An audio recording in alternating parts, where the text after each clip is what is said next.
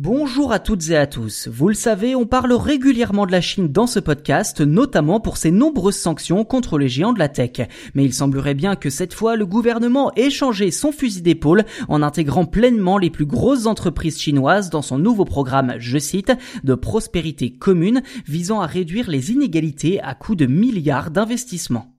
C'est donc le 17 août dernier que l'expression prospérité commune a été remise au goût du jour par le président chinois Xi Jinping.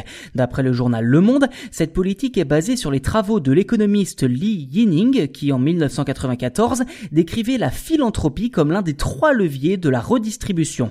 Une option qui a visiblement séduit le président chinois, expliquant, je cite, que nous pouvons permettre à des gens de s'enrichir puis les guider afin qu'ils aident les autres à devenir riches à leur tour. L'empire du milieu souffre en effet d'un problème de redistribution des revenus, étant donné que seul 1% des Chinois détiennent plus de 30% de la richesse nationale. Pour mener ce programme à bien, il faut de l'argent et cet argent, eh bien, c'est auprès des géants de la tech que le gouvernement chinois l'a trouvé. Ces derniers se sont d'ailleurs montrés étonnamment coopératifs, Tencent et Alibaba promettant d'investir 13 milliards d'euros sur 5 ans, tout comme Zhang Yiming, fondateur de ByteDance, ou Lei Yung, créateur de Xiaomi, qui ont également annoncé des dons issus de leur fortune personnelle. Pas de rancune visiblement contre leur gouvernement qui ces derniers mois n'a eu de cesse de les maltraiter sur la question des données personnelles des utilisateurs pour Alibaba et Tencent, cet effort de solidarité avec les plus démunis du pays est tout à fait normal. Le président d'Alibaba précise même que son entreprise est, je cite, un bénéficiaire du fort progrès social et économique de la Chine au cours des 22 dernières années. Nous croyons fermement que si la société se porte bien et que l'économie se porte bien, alors Alibaba se portera bien.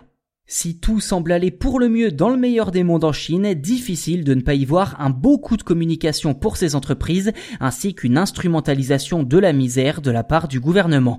Car en 40 ans, le pays est devenu presque aussi inégalitaire que les États-Unis. Je vous le disais, aujourd'hui, 1% des Chinois les plus riches détiennent plus de 30% de la richesse nationale, et la tendance ne devrait pas s'inverser, puisque selon les prévisions de certains observateurs, le nombre de millionnaires devrait pratiquement doubler dans les 5 prochaines Difficile d'y voir une réduction des inégalités quand, d'après le Premier ministre lui-même, un tiers des Chinois, soit plus de 600 millions de personnes, vivent avec moins de 130 euros par mois, sans parler de la répression envers les minorités ouïghours. Si l'ascenseur social a fonctionné pour une petite partie des Chinois, on peut constater que nombreux sont ceux qui n'ont pas eu la chance de monter à bord. L'ancien président chinois Deng Xiaoping l'assumait en 1985, je cite, il faut laisser certaines personnes s'enrichir pour que les autres puissent s'enrichir ensuite.